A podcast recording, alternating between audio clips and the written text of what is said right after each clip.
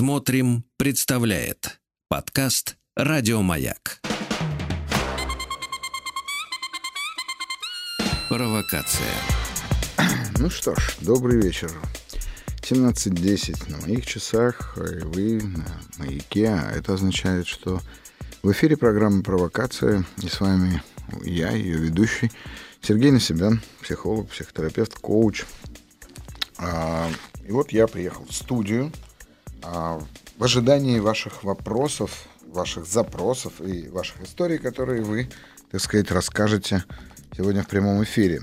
В прошлый раз мы очень много говорили про отношения с детьми, это было даже немного неожиданно для меня, но понимаю, потому что, пожалуй, если у нас рождаются дети или когда у нас рождаются дети, то вдруг ни с того ни с сего а, практически любой взрослый человек становится очень сильно детоцентрированным, да, потому как нас, конечно же, никто не учит, как быть хорошими родителями, как быть хорошим папой, хорошей мамой. Ну, не бывает просто таких курсов, я думаю, не нашлось пока еще правильных советов. А, несмотря на то, что есть огромное количество литературы на этот счет. Но мне вчера пришлось, да, не так, мне вчера довелось разговаривать с несколькими своими знакомыми, каждый из которых является родителем одного и более детей. И вот мы как раз говорили о том, что же, что же вообще, в принципе, делать и как понять, как можно помочь своему ребенку, когда он агрессирует, когда он уже такой большой, что бить его не получится. Значит, стращать и пугать его тоже не удастся. Он запирается у себя в комнате, он отталкивает, он огрызается, он кусается и так далее. А, Поскольку, поскольку я сам отец, то я всегда рекомендую очень, наверное, на мой взгляд, простую, но при этом сложную гипотезу. Понятно, что каждый раз, когда дети нас э, разочаровывают своим поведением или какими-то своими выборами, то в этот момент внутри нас всегда возникает страх. И вот этот самый страх, он блокирует абсолютно, ну, я не знаю, любое развитие отношений, да и не только отношений.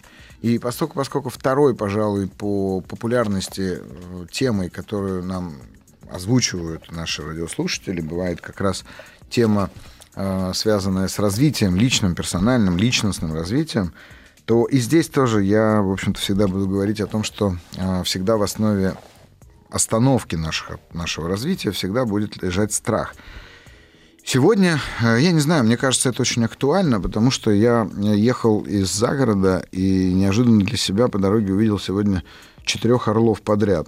Крайне редкое зрелище в Московской области, хотя понятно, что в это время года там у них начинается брачный период и так далее, но встретить четырех э, орлов на протяжении нескольких километров и каждый из них, э, ну, кто-то сидел, кто-то летал, там, каждый из них как-то по-своему занимался своими делами, я задумался, а для чего же мне показывает сегодня природа именно эти знаки? Когда путешествуешь где-нибудь, там, я не знаю, в Индии или в Азии, этих орлов очень много, и там, не знаю, у нас по Средней Азии, да, а, там как-то к этому так не, не не привязываешься. А вот тут я задумался, задумался и вспомнил одну очень важную. Мне кажется, даже я как-то в эфире об этом говорил. А, я вспомнил одну метафору, что орлы летают всегда вдвоем, но всегда на очень почтительном расстоянии друг от друга. Ну, я имею в виду самку и самца. Даже если это будет два самца или две самки, они будут охотиться или что-то делать. Но они всегда создают вот такое ощущение, что они вроде как вдвоем, но в то же время они э, по одному. А при этом, при всем, если бы мы с вами провезли, провели бы какое-нибудь исследование, или я мог бы начать э, свою сегодняшнюю передачу словами по данным Росстата, э, исследования показывают, что там, такое-то количество людей очень сильно боится одиночества то я думаю, что мне пришлось бы назвать цифру более 50%, потому что когда разговариваешь с людьми, ключевым страхом этих людей является всегда страх одиночества. Вот. И, наверное, э, сам этот страх одиночества, он формирует наше поведение, он формирует наши паттерны в отношениях в том числе. И даже люди, которые оказываются в отношениях, все равно, в принципе, боятся этого самого одиночества, и поэтому стараются всеми силами э, удержать своего партнера. Не знаю, о чем мы будем говорить сегодня, но интересно, что же сейчас будет. Как только у нас будет звонок, мы сразу пока нет у нас звонка, сколько я понимаю. Поэтому... Да. А, что ж, а я жду ваших звонков и жду их, как всегда, по номеру телефона плюс 495-728-7171. Звоните прямо сразу в прямой эфир, и я с радостью вас услышу.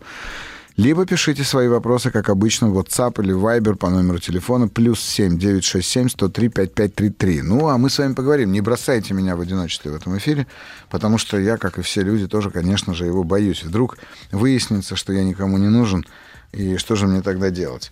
Ну, а я пока отвечу на первый, так сказать, вопрос, который уже пришел. У меня в жизни каждые три года происходит расставание с партнером по моей инициативе. Каждый раз расстаюсь, потому что кажется, что я сильнее этого мужчины. Переросла. И действительно, с прошлым, со своим прошлым мужем я открыл юридическую фирму, небольшую. С нынешним к этому добавился еще один вид бизнеса. Успешно. Теперь мне снова кажется, что у меня застой в отношениях в бизнесе.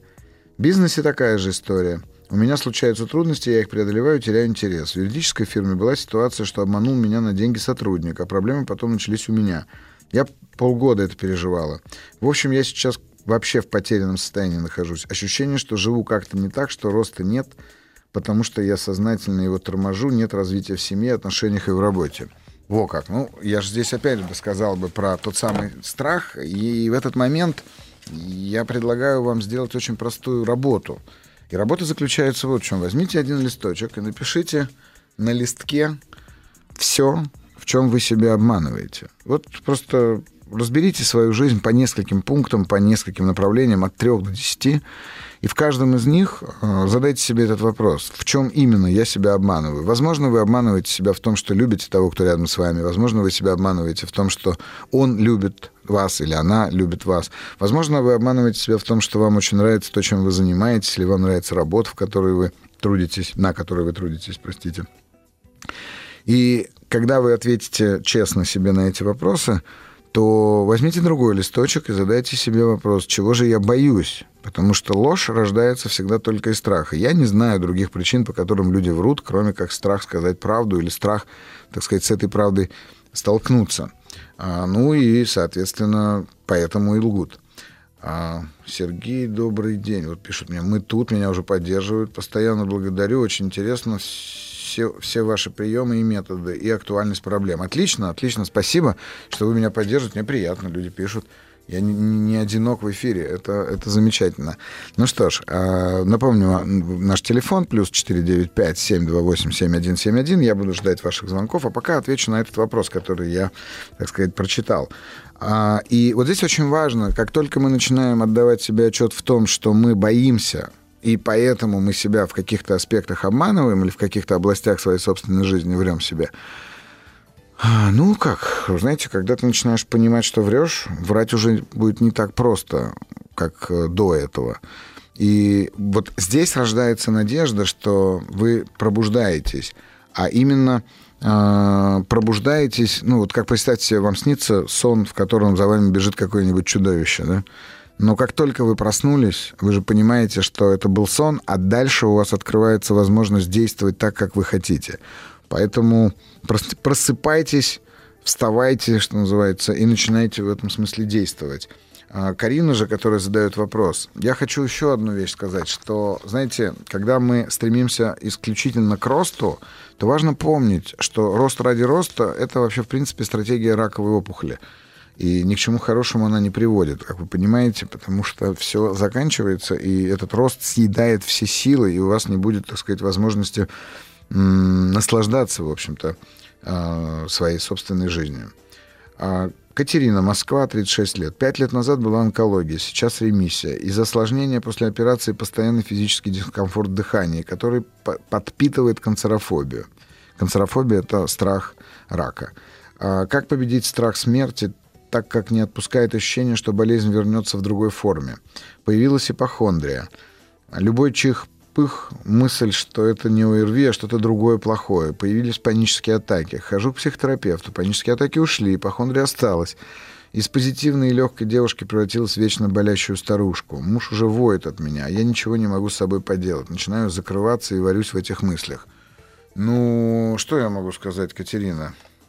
Давайте начнем с того, что вне зависимости от того, есть у вас онкология или нет, вы, в принципе, так или иначе умираете. А это означает, что вы все равно умрете, потому что есть прекрасное выражение, что жизнь есть не что иное, как болезнь со смертельным исходом, передающаяся половым путем. Мне очень нравится это выражение, и надо понимать, что сам процесс смерти — это ну, такой длительный, мучительный процесс, который часто мы путаем с жизнью. А, но опять же, в этой ситуации, когда мы живем, а, у нас все равно остается выбор из двух стратегий. Один из них это жить, а другой выживать. А, выживать это означает а, замыкаться, вот как вы описываете, как раз закрываться, защищаться. И даже когда вам кажется, что казалось бы, вы имеете на это право, вы имеете на это основание, или у вас есть опыт, который поговорит вам о том, что э, вам нужно закрыться и там спрятаться, то вот в этот самый момент как раз-таки и прекращается любое абсолютно развитие, и, соответственно, прекращается сама жизнь. Жизнь всегда равна риск. И если у нас а, нет риска, значит, у нас нет жизни. Посмотрите сейчас внимательно, в чем вы можете рисковать. Если у вас нет никаких ограничений, а у вас, судя по всему, кроме вашей ипохондрии, нет никаких ограничений по контакту с внешним миром, ну, то есть вам не опасны какие-то бактерии, какие-то вирусы, вы можете, соответственно, жить на полную катушку, что называется. А для этого, знаете, вот сейчас разговаривая с вами, понял, какой фильм надо будет сегодня обязательно порекомендовать. И я его, конечно же, порекомендую, но уже сейчас все равно хочется сказать, посмотрите, пожалуйста, фильм «Пока не сыграл в ящик».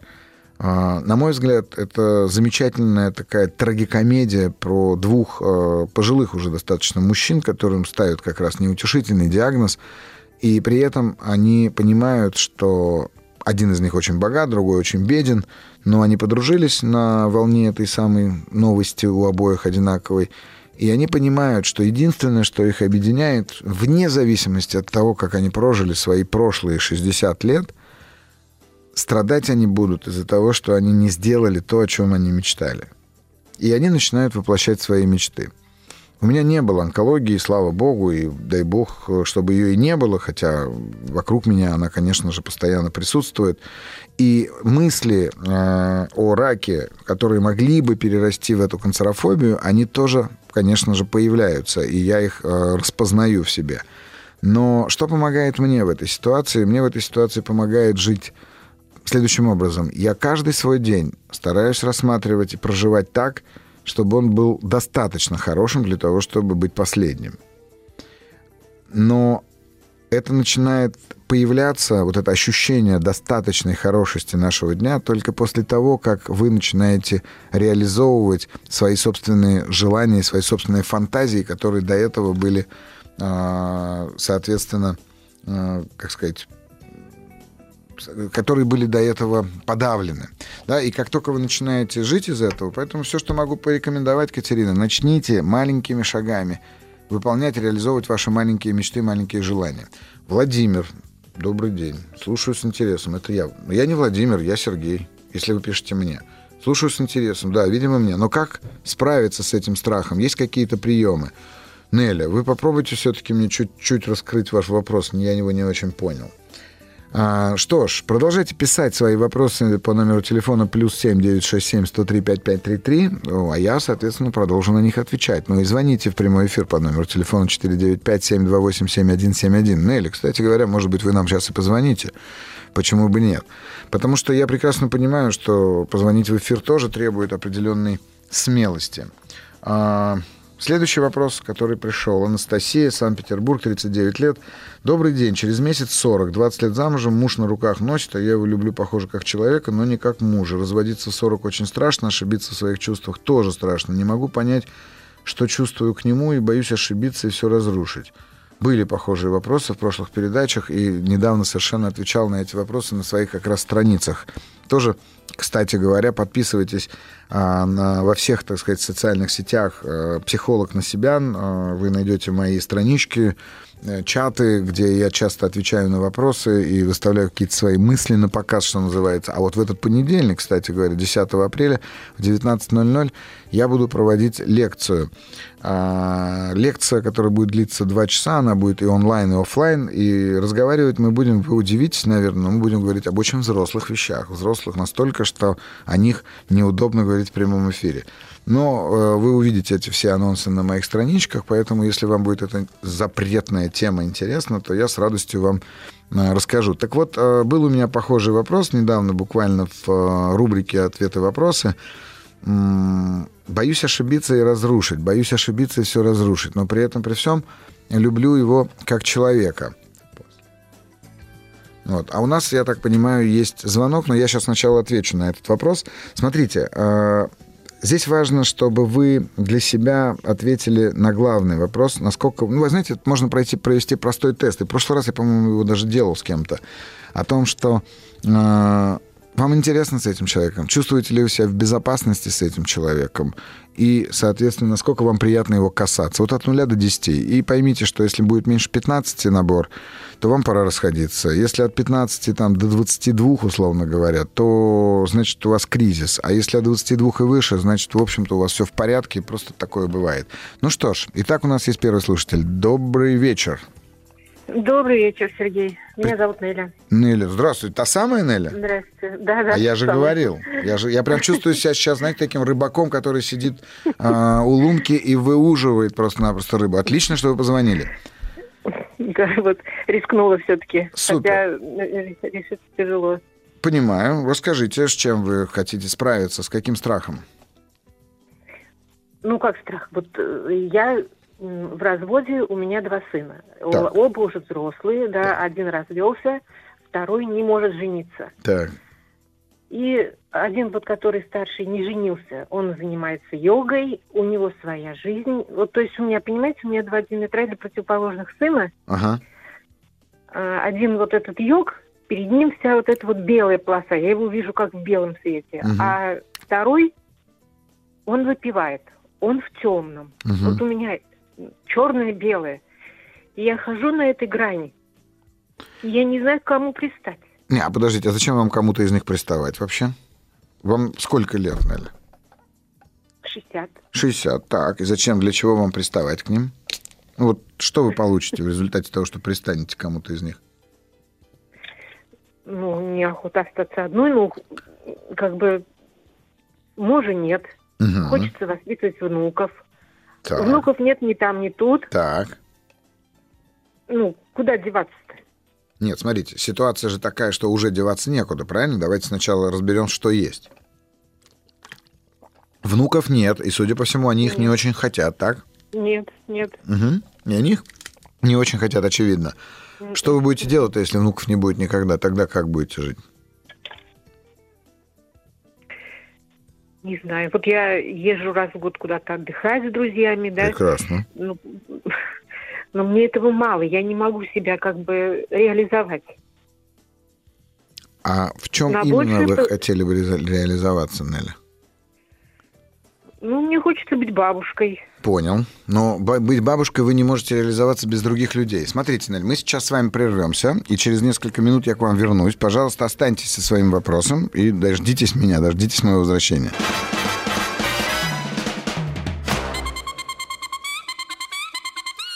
Провокация. Ну что ж, 17.37, маяк, провокация, Сергей Насибян, психотерапевт и так далее. И мы продолжаем прямой эфир. А, звоните нам по номеру телефона плюс, 4, плюс 7 495 728 7171, а также пишите свои вопросы в WhatsApp или Viber плюс 7 967 103 5533. Также вы можете оставить свои вопросы в специальной форме в разделе «Маяка» на сайте «Смотрим». А наши редакторы сами с вами свяжутся. Ну что ж, мы продолжаем с Нелли. Неля, вы со мной? Да, да, Сергей, слушаю. Отлично. Ну, надеюсь, за эти пять минут новостей вы подумали и можете мне спокойно ответить на вопрос. А что вы будете делать, если внуков не будет никогда? Внуков не будет. Ну, не знаю. Наверное, буду с друзьями. Так, отлично. А реализовываться, вы сказали, мне хочется реализоваться. Потому что мы, я закончил на том, что для того, чтобы вам реализоваться как бабушка, вам нужно, чтобы как минимум два человека, два человека сошлись своих желаниях сделать вас этой бабушкой. Очень такое у вас позиция получается, как будто бы заведомо проигрышная. Не поняла, подождите. Ну как, мужчина и женщина, ваш сын, один из, должны Да. сойтись с какой-нибудь женщиной, чтобы у них родился ребенок, правильно? Ну, ну. Очень проигрышная позиция, вы в заложниках. Нет, ну подождите, хорошо, ладно, я, предположим, я принимаю их, вот как бы один йог, он там живет своей жизнью, у него там свои интересы, Так. все. И не хочет он жениться, у него нет намерения жениться. Э, У второго вроде есть намерение, но он, он выпивает. А сколько ему лет выпивает который? 33, М, Уже много. вот. для ну, выпивать. много, да. Да, да, выпивает. Вот. И, предположим, никогда я не дождусь, но все-таки... А если они вообще, например, у меня, ну, исчезнут, тогда что я буду? Мне же хочется их приблизить, мне хочется быть с ними. А они меня отталкивают. Ну, правильно, они вас отталкивают. Вы им мешаете, вы чужая женщина какая-то для них в этом смысле. Понятно, что вы мама, но ведь э, сыновья материнские отношения заключаются в том, чтобы сыновья э, заботятся о матери, а не наоборот. Как бы мама в 60 лет уже не должна заботиться о сыновьях. Они уже должны заботиться. А они не научились Ну, этому, очевидно, да? Ну, как сказать, ну, прям вот в материальном плане нет, конечно, не заботятся они. Ну, на словах я могу получить какую-то поддержку, особенно от старшего опека. Он меня э, направляет на медитативные курсы, там он мне пытается там, э, значит, э, ну, внушить вот эти свои йоговские эти все. Ну, это он молодец. Он что-то обнаружил, и он хочет с вами поделиться, да? Да, но он делится, да, он меня Так. пытается как бы вот на свой путь поставить немножко, да. Это тоже забота. дело- Но есть же забота еще, Это забота, так или да. иначе, материальная. Воды принести маме, там, еды, ну, нет, если наколоть. я буду нуждаться, я думаю, он мне не откажет, конечно, я в этом не сомневаюсь. Нет, нет. А вы же нуждаетесь, смотрите. Вы же нуждаетесь, Неля. Вы же прям так и говорите. Я хочу, чтобы они были со мной близки. Это и есть нужда. Ну, не настолько, нет, нет, Сергей, я не так, может быть, выразился. Я хочу сказать, что мне все-таки, я согласна их держать немножко на расстоянии, пусть Мгм. они будут на расстоянии, но чтобы у нас не нарушался контакт, и чтобы была, и чтобы я ощущала семью. Я не ощущаю никакой семейственности, вот. Так я понимаю. Я же про это и говорю, что как будто бы испорчены э, роли. Понимаете, два взрослых мужика, и семья будет в этом смысле заключаться, что есть у вас два сына у матери, и эти сыновья о ней заботятся. А вы пока создали им такие условия э, приятные, что один может медитировать, например, целый день и не работать, а другой пить. А вот вы Но же... они живут отдельно. то Я есть понимаю. У каждого своя квартира, Конечно. они там, Ну это же так или иначе вы создавали им эти условия. Ну да, да. ну я же про это и говорю. Да, да. Да, и поэтому они так и делают. И поэтому я говорю, что пока вы не выразите конкретно и честно, не выразите тот факт, что вам необходима семья, а семья будет выражаться как забота о матери. Только так. Потому что вы поймите, а что у них с вами может быть общего? Вам 60, у вас свои друзья, своя какая-то история, своя жизнь. Один йогин, другой бухает. Чем они с вами будут разговаривать? Йогу вы, как, э, судя по всему, ну, не приемлете пока как свой собственный путь. Поэтому Не тоже особо... нет, Конечно, нет, не я же про это и говорю. Так поэтому Да. я и говорю, что отношения мама и сыновья может заключаться только тогда, воз- возникает только тогда, со взрослыми мужчинами, когда эти мужчины начинают проявлять заботу о матери. А вы должны им как-то об этом сказать. Ну, что- то есть мне надо слабость, наоборот, выразить? Да, Сказать, что именно так. Я про это и Я-то говорю. стараюсь быть сильной, я-то стараюсь Не, быть вы для себя всё-таки. будьте сильны какой угодно, а для них именно такой. Ну, вспомните, нас в детстве все учили вот это вот сорока, воровка, кашу варила, помните? Деток кормила, этому дала, этому дала, этому дала, тому не дала, потому что он то не делал, то не делал и так далее, помните? Ну, Ну, так вот, вы их вырастили, а теперь надо, чтобы они там дрова рубили, кашу варили, воду таскали. Ну, просто сейчас это все немножко переформатировалось, да, и там вы не нуждаетесь в деньгах, и слава богу. Вы, может быть, не нуждаетесь в лекарствах, и слава богу. У вас прекрасное здоровье, замечательная жизнь, отлично, но это вообще не означает, что их нельзя позвать, чтобы они там, я не знаю, шкаф передвинули. Пускай каждый день передвигают шкаф. Один в одну сторону, другой приходит в обратно ставит. Но они должны знать, что мама нуждается именно в опеке, именно в защите. Ну, вот вроде я стараюсь их не загружать. А вы загружаете, я про это и говорю, загружайте. Угу. Пусть сначала они побрыкаются, это все будет нормально, но потом они найдут свой собственный способ. Хотите, расскажу э, вам одну историю, притчу, которую мне рассказал один индийский йогин в Индии. Угу. Один парень решил стать йогином, свободным йогином, освободившийся от пут бренного мира, и поэтому он ушел а, из дома, и когда его родители, в частности, когда его мама плакала о том, что ну, как бы он уходит, покидает, он ей сказал, ты меня заставляешь оставаться в сансаре, в мире страданий, но я ухожу к великим йогам а, в Гималайи, и я буду просветленным, и я буду свободным, и меня вообще ничто не должно держать, никакие семейные узы. И он нашел одного йога, и тот ему сказал, хорошо, я буду тебя учить, чему ты хочешь научиться? Он сказал, я хочу постичь свободу. Он сказал, хорошо, я буду тебя учить. И он его учил, учил, учил, учил, учил. Прошло 10 лет. И этот ученик уже стал практически просветленным, стал мастером. Он пришел и сказал, скажи, пожалуйста, учитель, ты открыл мне целый мир йоги, ты открыл мне свободу, ты открыл мне сферы богов. Ты вырвал крюком сострадания меня из пут моей семьи, которые родили меня в этот сенсорический ужасный мир. Что я могу сделать, как я могу тебя отблагодарить? Йогин посмотрел на него и сказал, можешь, принеси мне сердце твоей матери завтра утром. Ему пришлось вернуться в ту деревню, убить мать, вырезать сердце. И вот он бежит, пока она теплая, несет, и перед прям, так сказать, стопами учителя падает, и в этот момент сердце выпадает у него из рук, и появляется звук такой, «Сынок, ты не ушибся?» угу.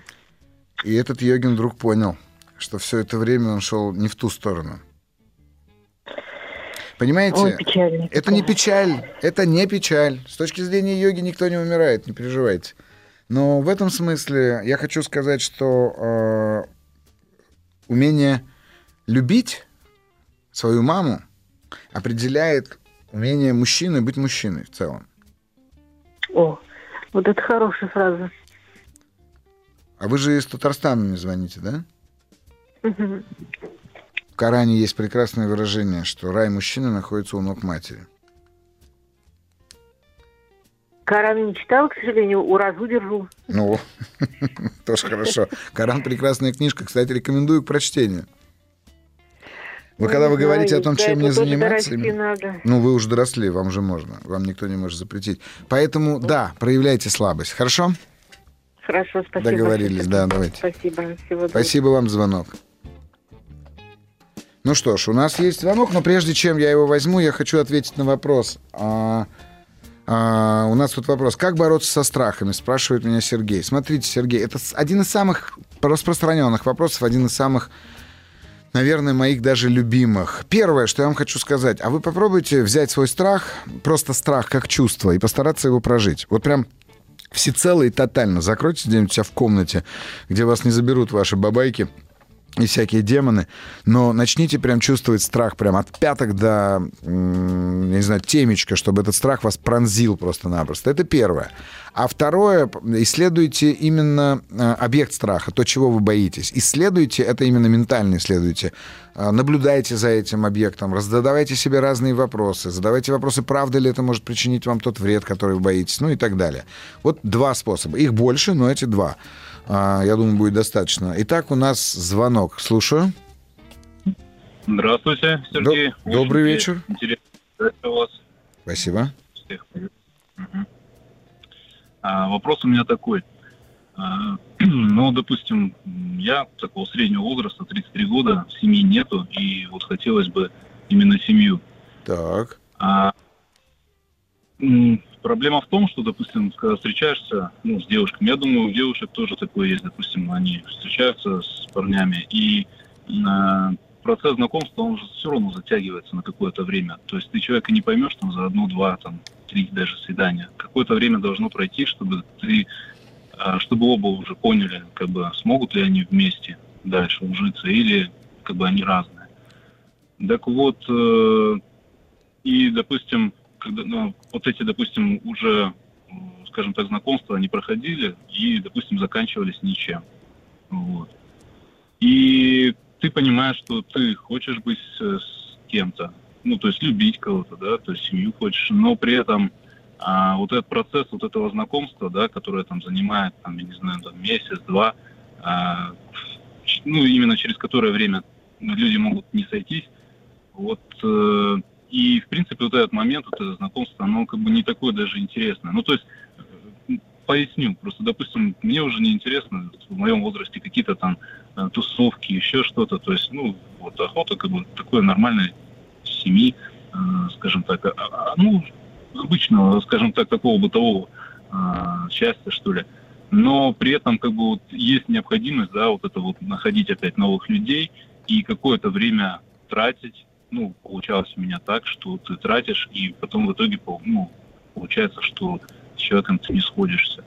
И как вот это перебороть, что ли, я не знаю, вообще как к этому относиться, а, чтобы следующие какие-то знакомства не вызывали вот это вот ощущение, что, блин, опять, типа, время, как бы, и оно может быть впустую.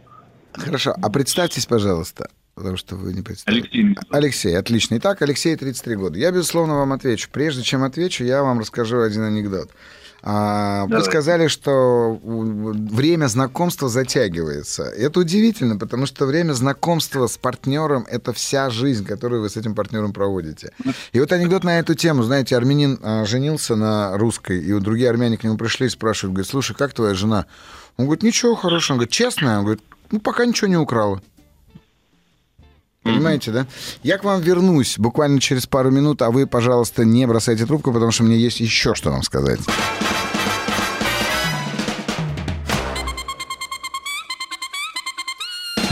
Провокация. Да, Алексей, давайте продолжим. Угу.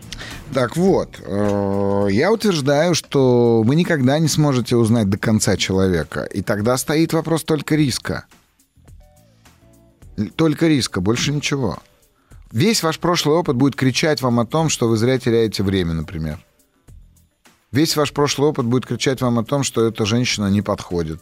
Но если вы говорите, что вы хотите любить, то любовь — это же тотальное принятие человека с теми проблемами, с теми сложностями, с тем характером, который у него есть.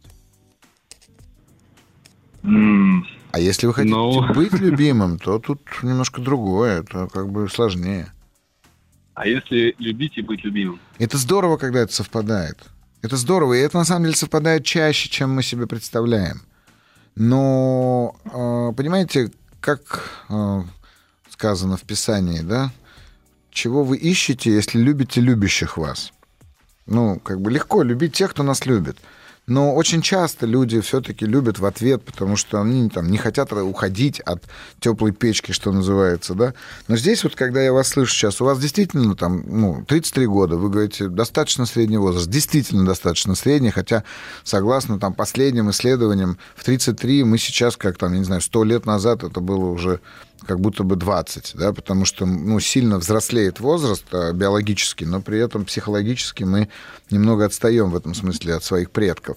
Но 33 это прекрасный возраст. Прекрасный возраст, когда нужно идти на риски. Вы никогда не сможете быть уверенными. То, что вы сейчас у меня просите, на мой взгляд, слышится так, словно вы хотите иметь какую-то гарантию, что все будет хорошо. Что вот это точно та женщина, с которой вы, там, я не знаю, однажды заснете и не проснетесь, когда вам будет 90. Но Нет, это... я не гарантию хочу услышать. Нет, я э, именно вот... Ну, то есть, э, как бы я... Вопрос-то был, как это принимать. Ну, то есть вы говорите о том, что, ну, принимать это как риск, видимо, и как бы, ну, то есть рисковать и дальше. Ну. Да, вы знаете, ну вот правда, у меня сегодня такое настроение, вы уж простите, Алексей, но я вам сейчас отвечу словами Пастернака. У него есть такое прекрасное стихотворение «Любить иных – тяжелый крест, а ты прекрасно безызвилен, и прелести твоей секрет разгадки жизни равносилен». Там вот последнее а, четверостишье «Легко проснуться и прозреть, словесный ссор из сердца вытрясь, и жить, не засоряясь впредь, все это небольшая хитрость. На самом деле небольшая хитрость, понимаете? Потому что вот этот весь словесный ссор, он и э, определяет наш опыт, понимаете? Опыт прошлых обид, опыт прошлой злости, опыт прошлых каких-то непроговоренных травм и так далее. Но если вы спрашиваете как, то только так, что вы живете с человеком так, как будто в первый раз его видите. А, ну, а тут снова лезет в голову поэт, а, вернее, прошу прощения, поэзия. А, с любимыми не расставайтесь и каждый раз навек прощайтесь, когда уходите на миг. Вот если мы научимся прощаться навек, а встречаясь каждый раз, видеть человека заново, как будто у вас альцгеймер. Типа, ух ты, кто ты? И то вы, а, понимаете, любопытство станет основой ваших отношений. Это mm-hmm. будет так интересно. Это очень непросто, я думаю. Хотя звучит очень просто, но это так интересно. Это просто ни на что не променять. Mm-hmm. Поэтому Надо здесь попробовать. наберите смелости, конечно. И когда вы будете в следующий раз общаться с девушкой, не рассматривайте ее как жену, как мать ваших детей, как там, я не знаю, вашу вдову или э, еще что-нибудь. Не рассматривайте, смотрите на нее вот прямо здесь сейчас, какова она и что с ней. И вы обнаружите очень много интересного. Угу. Хорошо. Ну и 33 это же прекрасный возраст. Так давно, хочется сказать, это было. Ну, Я желаю вам успеха. Да, дело-то в том, что как бы э, именно в том, что ты как бы уже ну, не хочешь вот именно вот, вот, вот, вот этого вот нового как бы общения. Вот в чем дело. Конечно, потому что старое неприятно. Я ж про это и говорю. Уберите не, ваши почему? памятные... Оно и приятное было. Конечно, но там же... нового неохота как бы... Я, я, поверьте, у меня сейчас не так много времени, чтобы вам это подробно раскладывать. Я предлагаю вам на это посмотреть. Посмотреть и увидеть, что очень часто нам новое не хочется, потому что старое на оскомину набило.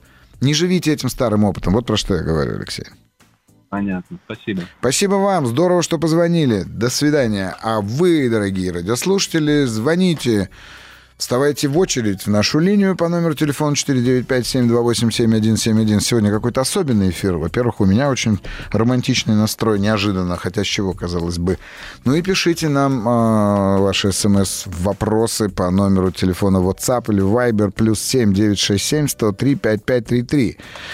Также оставляйте вопросы в специальной форме в разделе «Маяка» на сайте «Смотрим», а наши редакторы свяжутся с вами и выведут вас в эфир. И вот тут мне пришел такой интересный вопрос, надеюсь успеть его и прочитать и ответить. А, Сергей, одинок... пишет мне «Любовь». 49 лет, город Москва, «Любовь». Сергей, одинокие женщины и мужчины задают вам вопрос о том, как построить отношения с партнером, а вы говорите о том, как построить отношения с собой. Да. Что говорит классическая психология о эмоциональном состоянии находящегося в кризисе человека, давно известно. Нам с любовью давно известно. Вот. Ну, предполагается, что и вам всем. Вот. А что говорят семейные ценности, традиции, в том числе армянские? говорит мне Любовь, задает мне вопрос. Христианские традиции, в конце концов, по вопросу сохранения семьи в период кризиса. Слушайте, я вам так скажу. Эм, когда человек начинает отталкиваться от традиций, не зная основы этих традиций, то это все превращается в ужасную архаику.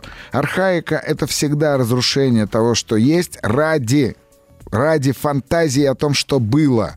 Потому что когда люди говорят, что в нашей семье, ну, например, есть такая идея, в нашей семье никто не разводился никогда до тебя, и ты не разводись тоже. И люди страдают, люди страдают и живут. Спрашивают, почему не разводишься? Он говорит, потому что в нашей семье никто не разводился. Поэтому э, я не знаю, что говорят современные христианские, э, как вы сказали, что традиции и армянские современные традиции, я бы так не стал говорить. Но в общем и целом говорят они об одном и том же. Я точно могу сказать, что почти любой брак можно починить, если там сохранилось сохранилось уважение. Но если уважение уже закончилось, то, друзья мои, я не очень понимаю, а зачем, ради чего тогда оставаться вместе? Но сразу хочу вам сказать, что я за семью, за детей, за жен, за мужей, за мам, пап, в общем, и так далее. У меня у самого большая семья, и поэтому могу сказать, что это здорово. Но там тоже бывают сложности, безусловно, и там надо работать, много работать. Поэтому вот так вот отвечу. Ну что ж, мы встретимся.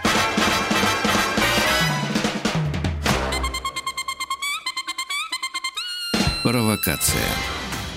Ну что ж, 18.10 а, почти на наших часах. Это московское время. А, ну, вы на маяке, судя по тому, что вы меня слышите. А если вы на маяке в это время, это значит идет второй час прямого эфира. Программа «Провокация». И с вами я, ее ведущий Сергей Насибян, психолог-психотерапевт. Сегодня неожиданно э, волнительный день. Э, я жду ваших звонков по номеру телефона плюс 7 495 728 7171, а также пишите свои вопросы, задавайте свои вопросы в WhatsApp или Viber по номеру телефона плюс 7 967 103 55 33. Ну и оставляйте свои вопросы в специальной форме в разделе «Маяка» на сайте «Смотрим». Наши редакторы свяжутся с вами и выведут вас в эфир.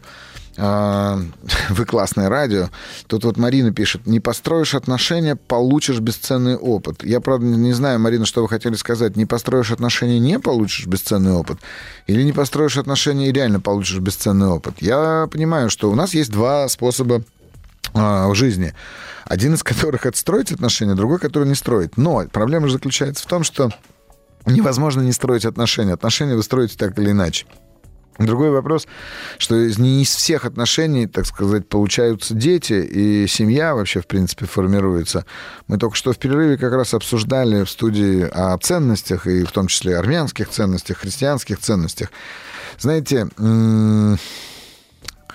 Семья ведь является как трамплином, так и гирей для человека. И в духовном смысле, и в личностном смысле. А, у меня была такая история, вот в моей работе была такая история в практике, когда муж и жена, молодая пара достаточно, они прожили там условно там, ну, 8 лет вместе, поженились они достаточно рано, им было в 20, они поженились в 28, вот им, вот им 28, а, середина 90-х годов. Он приходит домой однажды, работая на заводе, приходит домой, э, все голодно, холодно, плохо тогда. Он приходит ей и говорит, слушай, я тут Мишку встретил, своего друга, и он, э, он говорит, в бизнес пошел и меня зовет. Я, говорит, наверное, тоже пойду в бизнес. Она говорит, я тебе дам, пойду в бизнес. Я тебе дам. У тебя зарплата, какая-никакая. Тебе иногда дают пакеты продуктов там на заводе. Ну, это 90-е годы и так далее. Нет, пожалуйста, я тебя умоляю, не ходи. Ну, человек, ну что, жена не хочет, не, не пошел. Ну, проходит какое-то время, и он становится мастером, там, ну, все равно это как бы мастер и мастер, да. А Мишка стал ездить на 600-м Мерседесе. И они развелись, потому что она выела ему мозг за то, что Мишка зарабатывает, а ты, дурак, так на зарплате остался. Вот такое тоже бывает, знаете ли, в семье. Вот тут мне пишут, вот слушаю вас, одновременно работу делаю, как бы фоном, но не удержался, не смог не написать, как я с вами сегодня согласен. Во всем, от начала до конца. Мне нравится.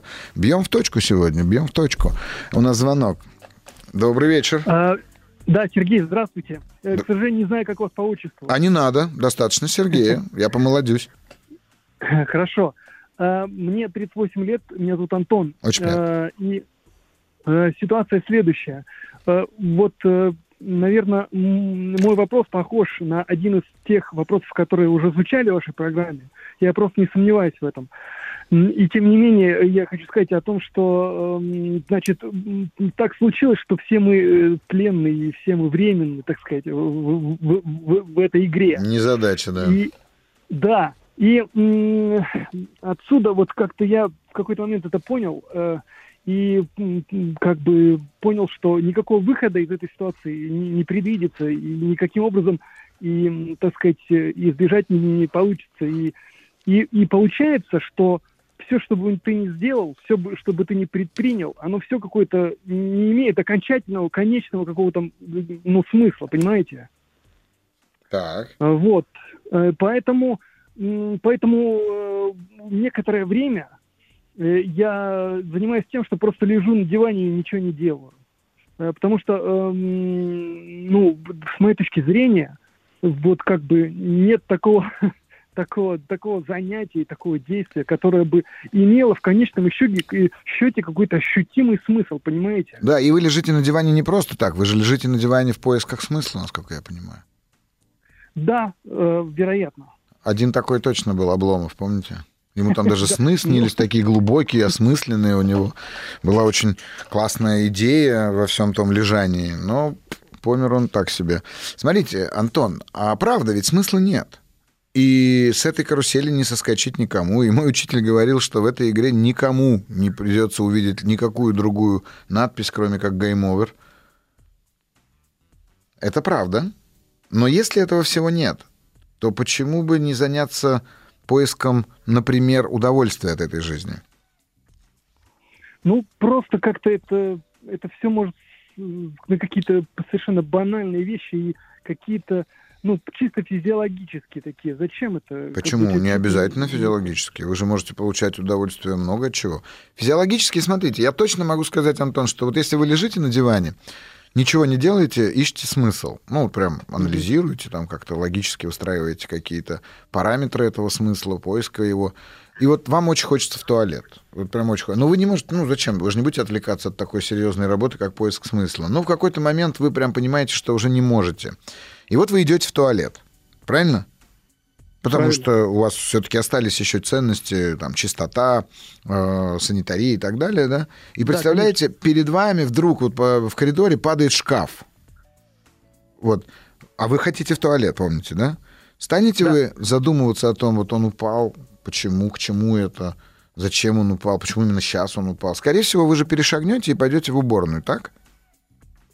Да, конечно, безусловно. И в уборной, обратите внимание, вы тоже не будете искать смысла, так? Потому что вы будете Абсолютно выполнять физиологический процесс, который требует ваш организм, правда? Безусловно. Вот. То есть, обратите внимание, вы можете жить без смыслов. Вы можете двигаться без смыслов. Я вам скажу больше. Вот раз уж вы мне позвонили, я вам открою свою собственную тайну. Ну, в смысле, это не моя тайна, а это тайна, которую я открываю э, часто э, участникам моих тренингов, когда я им рассказываю простую очень вещь, что поиск смысла крадет переживание. Как только вы обнаружили смысл чего бы то ни было, объекта, процесса, действия, как только вы нашли смысл, вы потеряли переживание этого. О, это интересная мысль. А переживать в саму жизнь. Это и есть самая главная, ну, как сказать, самая главная идея этой самой жизни. Но это как, знаете, а, моя супруга часто любит меня затащить на какие-нибудь американские горки, где-нибудь там в каком-нибудь, э, не знаю, парке за границей. И она любит, а я не люблю кататься. Вот она любит, а я не люблю. Вот. Mm-hmm. Но я, э, и там в конце выходишь, и там показывают фотографии. И вот э, весь паровозик, который ехал, летел, значит, на всех этих виражах. Все такие, а, о, напуганные, значит, у них все эмоции. И мое лицо такое невозмутимое абсолютно. Каждый раз. И а, она мне говорит, как ты это делаешь? Объясни, пожалуйста, это же специально сделано для того, чтобы кайфовать от страха. Я говорю, дело в том, что я вот еду и размышляю об инженерной конструкции этого аттракциона. Я прям еду и пытаюсь просчитать, какой угол наклона, какое ускорение сейчас придается, какой угол падения. Мне прям это интересно. Ну, как неудавшемуся инженеру, я еду и я думаю об этом. И я, я не кайфую от этих виражей. А если не думать, я не говорю, кстати говоря, да, что моя позиция в этом смысле правильная. Правильная как раз тех, кто наслаждается до потери сознания наслаждается. А что такое наслаждается? Что это, что это такое? А вот это пропускает через себя, полностью пропускает через себя присутствие этого момента. А, я часто задаю на своих тренингах и лекциях такой вопрос и задам его вам сейчас, Антон. Вот я прям по голосу слышу, что вы очень образованный человек. И ну, наверняка большое. много читаете, у вас прекрасная речь, вы очень, так сказать, воспитанный. Вы, а, вот скажите, возможно, вы читали, может быть, нет, но вы все равно поймете. Тут недавно какие-то ученые, не знаю, какие там, бостонские, британские, неважно, они создали как уникальный, а, уникальный господи, протез э, руки, который считывает какие-то микро, вообще микроинформацию нервов и практически полностью повторяет э, движение живой руки настоящей. Вот вы когда читаете, если не читали об этом, а сейчас от меня услышали, вот вы когда слышите эту информацию, вы как ее воспринимаете? Э, ну, честно говоря, с ваших слов, так я, я представляю эту руку. Да, вот вы представляете эту руку. Каково вам, что да. человечество дошло до того, что смогло создать такую уникальную машину, которая повторяет полностью движение руки? Как вам это? Чудо же, правда? Ну, я не согласен с тем, что чудо. Просто оно все равно не превзойдет, как бы. Нет, не превзойдет. Но внутри, вот внутри, посмотрите, что у вас внутри происходит когда вы узнаете о том, что есть такой вообще аппарат. Ну, согласитесь, да, у вас как бы должно возникать там любопытство, восторг относительно да, этого, да? да? Это есть, это Отлично. Есть. Отлично. Но при этом, при всем, посмотрите на свои две руки, настоящие, бесплатно доставшиеся. Согните пальцы. Вот где чудо же. Согните кисти, проверните их. Вы же, вы же близко не знаете, как это происходит. Да, это правда. Вот. Это так правда. вот это и есть проживание. Не надо искать смыслы. Вот смыслы, рука, зачем, куда, что там произошло. А вы просто, вы, вы любую игру, как вот ребенок, когда учится, вы его учите играть какие-то там э, игры, связанные с его там пальцами, мел, мелкой моторикой. Для ребенка каждая эта игра чудо. Он офигевает, что его пальцы могут держать какую-то мелкую крошку. А мы, взрослые люди, не проживаем этого, Антон. И вот это ну, я возможно. называю проживание. Возможно, э, простите, ради бога, еще небольшая ремарка. Вот, э, Конечно. Если бы, э, если бы э, вы видели, э, как, какой жизнью живет э, среднестатистический человек, вот вроде меня, Uh-huh. и в, в каких маленьких квартирах, и, и что составляет его быт, вот повседневные такие, м, как бы сказать, uh-huh. предметы, его окружающие. Uh-huh. Это, бы, это бы вызвало ну, просто, наверное, у вас как, как, какое-то недоумение, потому что я понимаю, что можно получать удовольствие от того, что рука сгибается да. в локте. Но сколько? Ну, раз, два, три. А все равно мысли о конечном каком-то смысле, глобальном смысле, они где-то есть. Конечно, они есть. Но здесь мне, вопрос... Мне не хватает удовольствия от сгибания руки. Да, это, конечно, рука это круто. Вы, вы абсолютно правы. Э, но послушайте, ну круто два раза, три раза. Особенно, когда тебе шесть лет. А дальше ну, я вам расскажу про бабочку и ее полет, а дальше я вам расскажу про стрекозу, а дальше про собаку, а дальше про курицу, а дальше про много чего другого. Понимаете? Вы, угу. вот смотрите, я, в этом-то и, и суть этой фразы, что смысл крадет переживания. Потому что вы выходите на улицу, смотрите такие, а, трава. А я сегодня, знаете, я сегодня в зоопарке был. Я сегодня был в зоопарке с сыном. Он на голову выше меня, ему 17 лет. Какого черта он поперся в зоопарк, я не знаю. Но он сказал, ты хочешь провести со мной время? Я сказал, очень, сынок. И прямо перед эфиром он говорит, ну, пошли в зоопарк. Мы пришли в зоопарк, и знаете, наверное, в московском зоопарке пруд большой, там, значит, всякие животные, ну, в смысле, всякие птицы разные, вот, а, всякие там лебеди такие, там, арктические гуси, там, фламинго, там, еще кто-то, утка такая, сякая, мандаринка, куча всего. А я так все стою и смотрю, он говорит, па, а ты куда смотришь? А я смотрю на воробья. Он говорит, чего такое? Я говорю, смотри, сынок, воробей. Он говорит, ну, пап, ну ради воробья в зоопарк же не надо ходить. Я говорю, ну воробей же ради нас прилетел.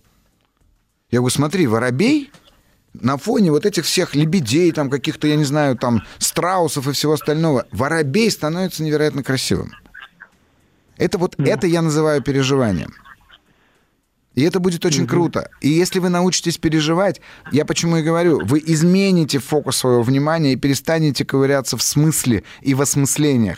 Хотя, знаете, я, конечно, не стал бы спорить с Виктором Франклом, который говорил, что если у человека есть глубинный смысл, то он способен преодолеть а, любые препятствия. Или, как говорят, каждый, кто знает, о чем, может преодолеть любое как. Очень мудрые да, мысли, да. я не спорю. Я не спорю, но это приводит людей часто в депрессию.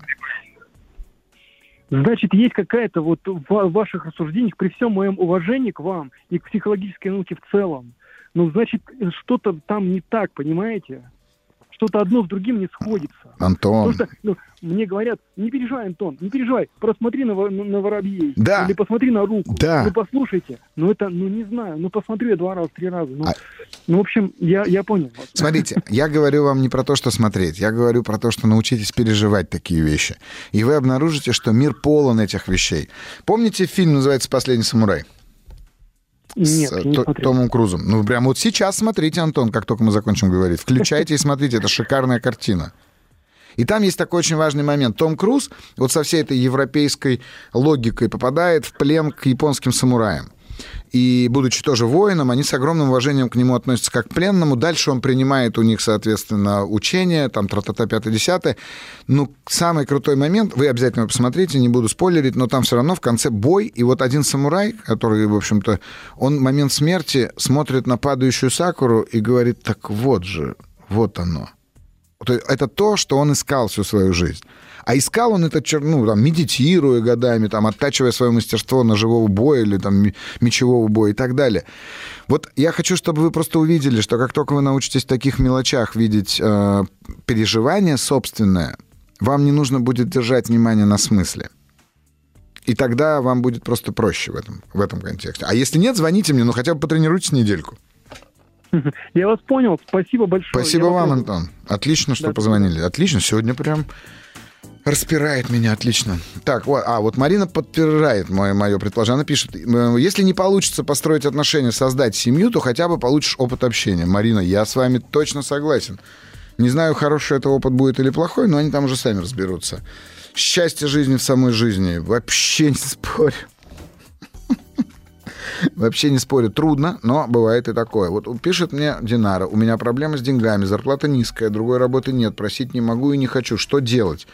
И потом она пишет, что у нее депрессия из-за этого сильная и постоянная, уже в болезнь перешла. И потом она пишет, Динара, вы пишете, прошу помощи только у Аллаха. А... И тогда я не очень понимаю, с какой позиции мне отвечать на вопрос, что делать. Смотрите, когда вы просите помощи у Аллаха, ух, сейчас какой у меня будет тезис, а, вы предполагаете, что он не в курсе, что у вас нет денег? Тогда вы сомневаетесь в его всемогуществе. А если вы не сомневаетесь, в чем я практически уверен, расспросите, значит, он знает. А значит, он знает, что вам сейчас должно быть без денег с той работой, которая есть. И он в этом смысле при всей любви каждому из своих детей все равно оставляет нас э, самими собой один на один со своими э, вопросами. И это означает, что каждое из этих событий будет нас чему-то учить. Возможно, вас учить все-таки требовать другую работу, искать эту другую работу, рисковать. И поэтому я многие годы уже стараюсь не возносить своих молитв э, с просьбой, только с благодарностью. Знаю, что звучит это, возможно, высокопарно, и вам, возможно, будет немного обидно то, что я говорю, но все-таки, Динара, попробуйте посмотреть на это именно так. Он знает, что с вами происходит. И раз это происходит, значит, это только то, что и должно происходить. И это не наказание. Это как раз урок. Ну а какой урок, так сказать, вы уже обнаружите сами. Продолжайте звонить нам по номеру телефона плюс 7 495 728 7171. Ну и пишите свои вопросы по номеру телефона WhatsApp или Viber плюс 7 967 103 5533. А, вот пишут опять, можно я еще добавлю про американские горки? Мне тоже они не нравятся, но у меня все время на них друзья тащат. И вот один раз мы со своей скорости наверх выезжаем и застряли там. Все орут, а эта лодка туда-сюда качается. Но через минуту все же поехала вниз с этой высоты. Все перепуганы, а я оказался спокойным при этом. Но после того дал слово, что мне таких приключений не надо. Ну, не мое это. Кто хочет, пусть катается. Вот иногда мы так уступаем кому-то в том, что не наше. Не надо, не надо, честно, не надо. Ну, соглашусь. А, если вам это не нравится, то и не надо. Но иногда все-таки, знаете, жену не бросишь, называется. Можно, конечно, но не в таких ситуациях.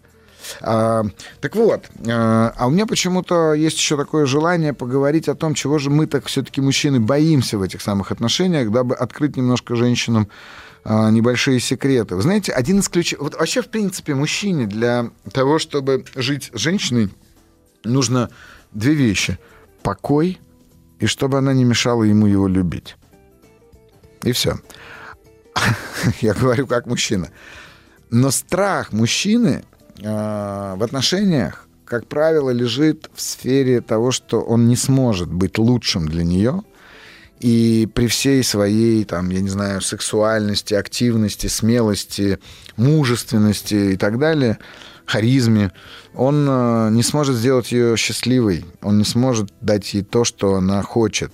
И тогда он ее потеряет. А если это так, если он видит, что она, ну, условно говоря, ненасытна в этом во всем, да, то он просто перестает инвестировать туда энергию. Ну, как бы дальше все начинает течь очень по не очень хорошему сценарию. И это на самом деле один из глубочайших мужских страхов, из-за которых мужчины не вступают в отношения или избегают отношений, или быстро пок- заканчивают, покидают эти, это место, где у них начинают складываться отношения. Ну, а мы с вами вернемся буквально через несколько минут после новостей.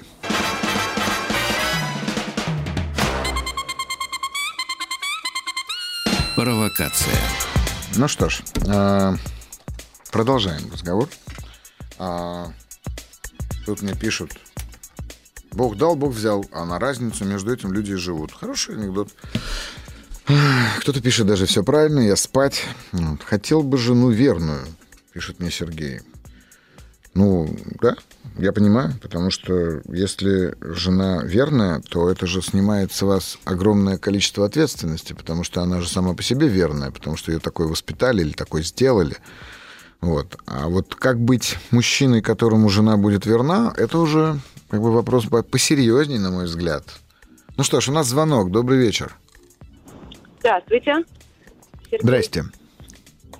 А, меня зовут Алина. Очень приятно. Личные вопросы же можно, да? Семейные. Если вы хотите узнать что-то о моей личной жизни или рассказать о своей личной жизни, о моей тоже можете спрашивать. Я, говорят, меня научили так, я должен отвечать, я женат и счастлив в браке. Прекрасно. Да, давайте про вас тогда. А, в общем, ситуация следующая. Семья, а, двое детей, подросток и малыш, ну, как малыш уже в садике. Угу. Отношения закончились. А отношения между мужем и женой угу. закончились ровно настолько, вот я включилась, вы предлагали кому-то из э, звонящих э, ответить на три вопроса, если я правильно да. поняла. А, так вот, если я на них отвечу, и, собственно говоря, вторая половина, если ответить, я думаю, что будет по нулям. Угу. Вот. Но а, для остальных все достаточно успешно, все хорошо, а, нет измен, нет, а, у нас достаточно, есть достаток, а, красивые, устроенные дети, вот, но нет чувств, нет отношений, но мы не расходимся. А, мое предложение разойтись рассматривается как, а, как ну, нечто не совсем нормальное, собственно говоря, для чего, ведь все и так а, хорошо, и это моя очередная как это преподносится, ну, очередное там весеннее расстройство. А, с чего начать? Как, э, как э, порвать отношения, которых уже, в общем-то, нет, да? Как это сделать фактически, физически? Вот не очень я понимаю, как это делать. Алин, ну, наверное, все-таки рвать того, чего нет, не получится же? Да, ну, разой, хорошо, разойтись. Угу. Вот конкретно тогда такой вопрос. Как сделать так, чтобы обе стороны а, договорились и сделали это? А вы сейчас меня спрашиваете, хочет... предполагая, что я вам отвечу, а вы, соответственно, будете делать то, что я скажу. Да. Хорошо, тогда очень просто. Начните жить свою жизнь. Вот как только вы начнете жить свою жизнь, ваша вторая половинка обнаружит, что проблемы есть, что проблема реальная, что проблема в отсутствии ваших чувств, что проблема в отсутствии проявленности его чувств. И вот только тогда, возможно, обострив этот кризис, вы сможете через него пройти и либо остаться семьей, либо разойтись нормальными, полноценными родителями своих детей, но при этом при всем остаться в контакте а, друг с другом, а, в контексте воспитания детей, взращивания этих детей и так далее. Ведь смотрите, а, вы не уходите только потому, что нет от этой самой жизни, Алин. А, на данный момент, ну, последний год, получается так, что больше детьми, да. Конечно, конечно. Да, да, конечно. да, да, согласна. А так а как с вами строить отношения, если вас нет? Знаете, я сегодня слушал классную шутку, я сегодня прям каламбурю. А, шутка такая была, говорит, я так любил а, человека-невидимку, что папа мне в детстве его подарил. Понимаете? То есть, ну, понимаете, да? Ничего. И здесь то же самое. Ведь если вас нет в отношениях, то как с вами строить их?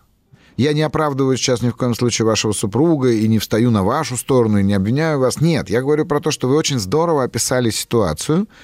И в этой ситуации становится очень очевидным, что вы как будто бы потеряли свой собственный интерес к этой жизни. Как только вы начнете это делать, ходить в театры, там, я не знаю, с подругами, с коллегами, может быть, с другим мужчиной, в конце концов, это не означает, что вы будете изменять. Да я же не знаю, как далеко вы зайдете.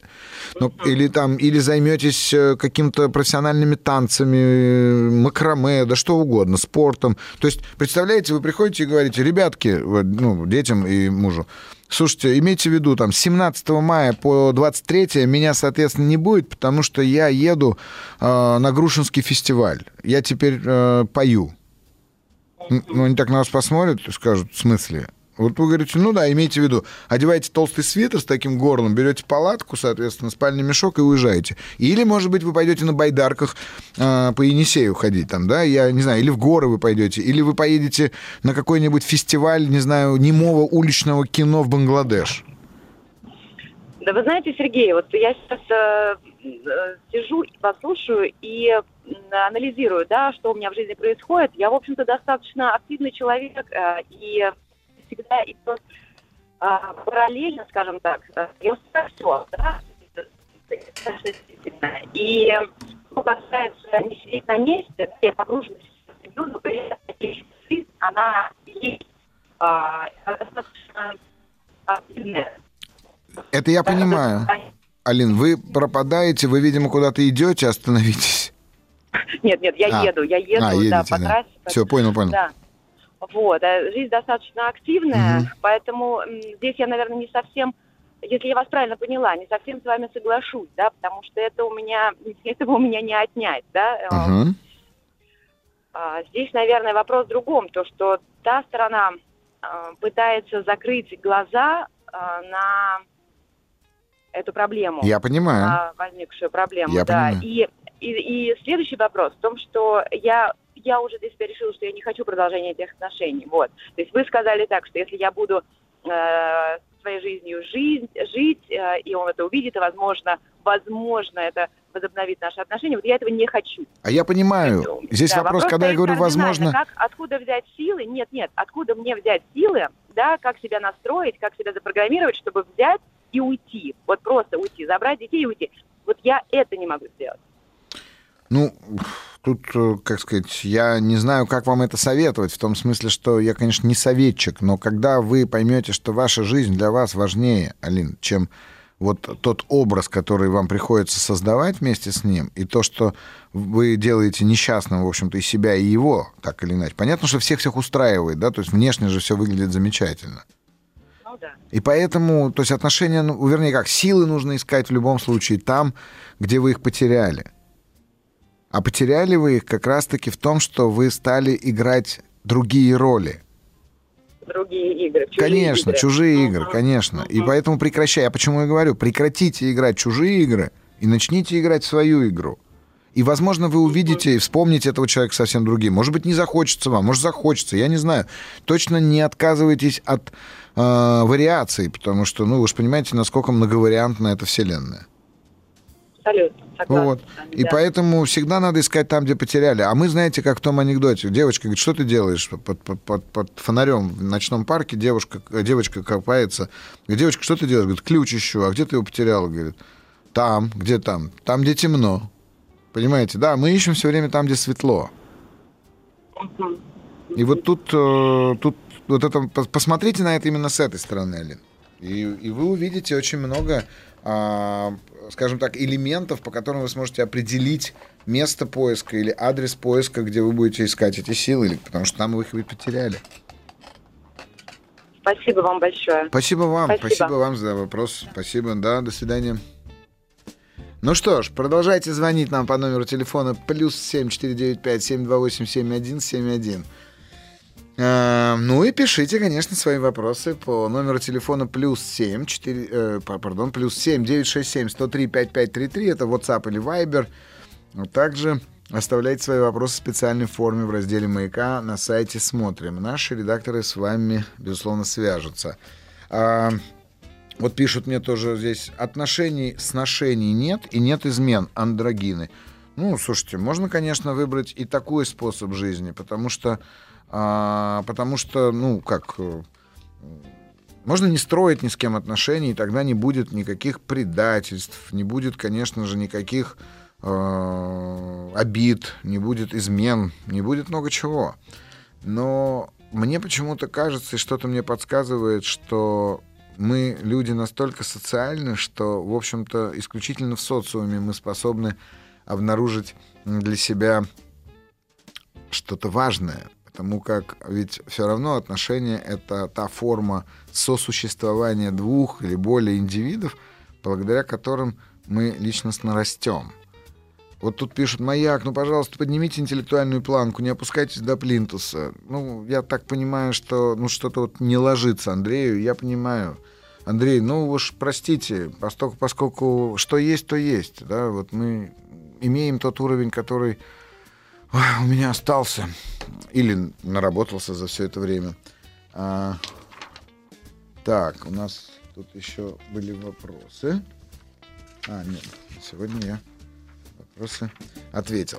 Вот, ну и сегодня какой-то такой э, интересный в этом смысле день, что э, неожиданно для себя я э, сегодня обнаружил себя в нескольких местах неожиданных, э, и в каждом из этих мест э, мне удалось как раз-таки заметить вот то самое переживание жизни, о котором я говорил, рассказывая про воробья. У нас есть звонок. Добрый вечер. А, здравствуйте, Сергей. Здравствуйте. А, нравится то, что вы говорите, ваши мысли. Приятно слушать. Вот вроде у меня никаких проблем нету, но покопался, нашел такую не совсем проблему, но вопрос, на который я сегодня не могу до конца ответить. Давайте попробуем. А, да. Значит, с любовью все хорошо, разобрался, счастлив, все прекрасно. Вот не могу разобраться с дружбой. Ага. А, ну, говорят, что друзей много не бывает. Вот. Я считаю, у меня как бы есть там, два-три каких-то близких друга. Ну, два, скорее, чем три, потому что третий уже так дальше. Вот.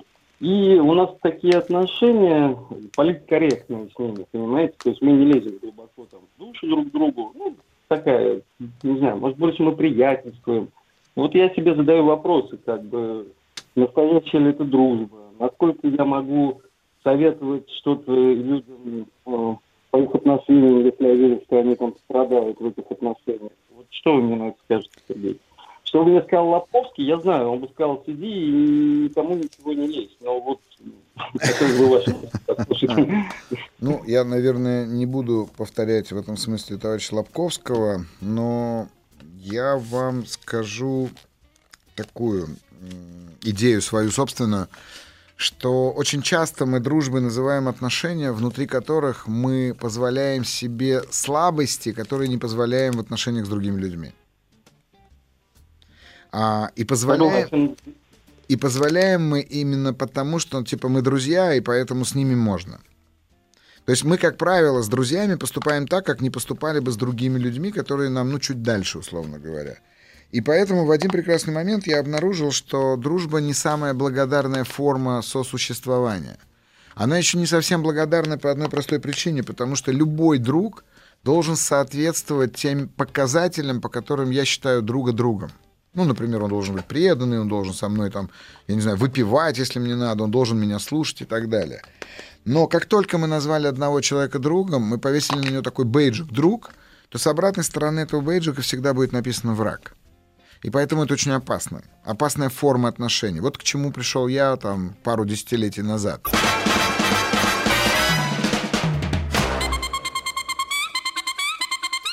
Провокация. Ну что ж, продолжим. А, да. да. Так вот, э, ага. я говорил о том, что дружба это очень сильно нагруженная социальными смыслами и ожиданиями э, форма отношений. И поэтому я не понимаю, правда, что такое настоящая дружба, или что такое настоящий друг, или что такое близкий друг. И в определенный момент я просто осознал очень, наверное, простую вещь, что важно уметь отвечать себе на вопрос, могу ли я считать этого человека просто близким себе. А вот тут вам очень трудно будет ошибиться вы не сможете себя обмануть, потому что вот вы находитесь с человеком в комнате или в каком-то проекте, и с близким человеком всегда будут определенные чувства. А с человеком, который не близок, этих чувств не будет. И вот доверяйте своим чувствам, не пытайтесь это осмыслить. Не, не пытайтесь это логи, лог, ну, сделать логичным, да? не пытайтесь интеллектуализировать. Ну, это практически как и с отношениями с другим полом. Тогда Абсолютно, так и есть. Самое. Абсолютно. Просто здесь будут немножко другие чувства, да? Ну да. Поэтому возьмите это на вооружение. Угу. И все-таки тогда вот на мой первый вопрос. Да. Э, если я вижу, что человек, э, его вторая половина ну, приносит несчастье, он мается, Ну, я не знаю, ну, я им пытаюсь посоветовать хотя бы обратиться к психологу там вместе. Ну, вот Нет, я имею тут, право тут советы не работают, к сожалению. Знаете, есть такая хорошая шутка, говорит, нужен кому-нибудь совет, у меня завалялось пару хороших. Угу. Советы не работают. Не работают. Я поэтому и сам не люблю, когда мне говорят, посоветуйте. Я не люблю, я лучше задам вопросы. Нет, нет, будьте просто честны с ним. Спасибо вам большое за вопрос. Вынужден заканчивать наш с вами разговор. У нас осталось буквально несколько секунд. До свидания. А, ну что ж, я прощаюсь. И сегодня вот в таком прекрасном настроении и в контексте того, о чем мы сегодня говорили с радиослушателями, я хочу порекомендовать фильм, который называется «Новейший завет». Это такой бельгийско-французская комедия «Новейший завет». А, замечательный просто фильм, который рассказывает о том, что именно останавливает нас в этой жизни и какие отношения как раз с высшими силами мы строим и почему именно такие. Посмотрите, «Новейший завет». Прям завидую всем тем, кто не смотрел. Ну и предыдущие два фильма тоже посмотрите, раз уж я о них сказал. Это «Последний самурай» и пока не сыграл в ящик. Ну, а в следующую субботу мы с вами услышимся. С вами был Сергей Насебян. Это была «Провокация на маяке». Всего хорошего. Берегите себя. Еще больше подкастов «Маяка» насмотрим. Насмотрим. Насмотрим. Насмотрим. Насмотрим. Насмотрим.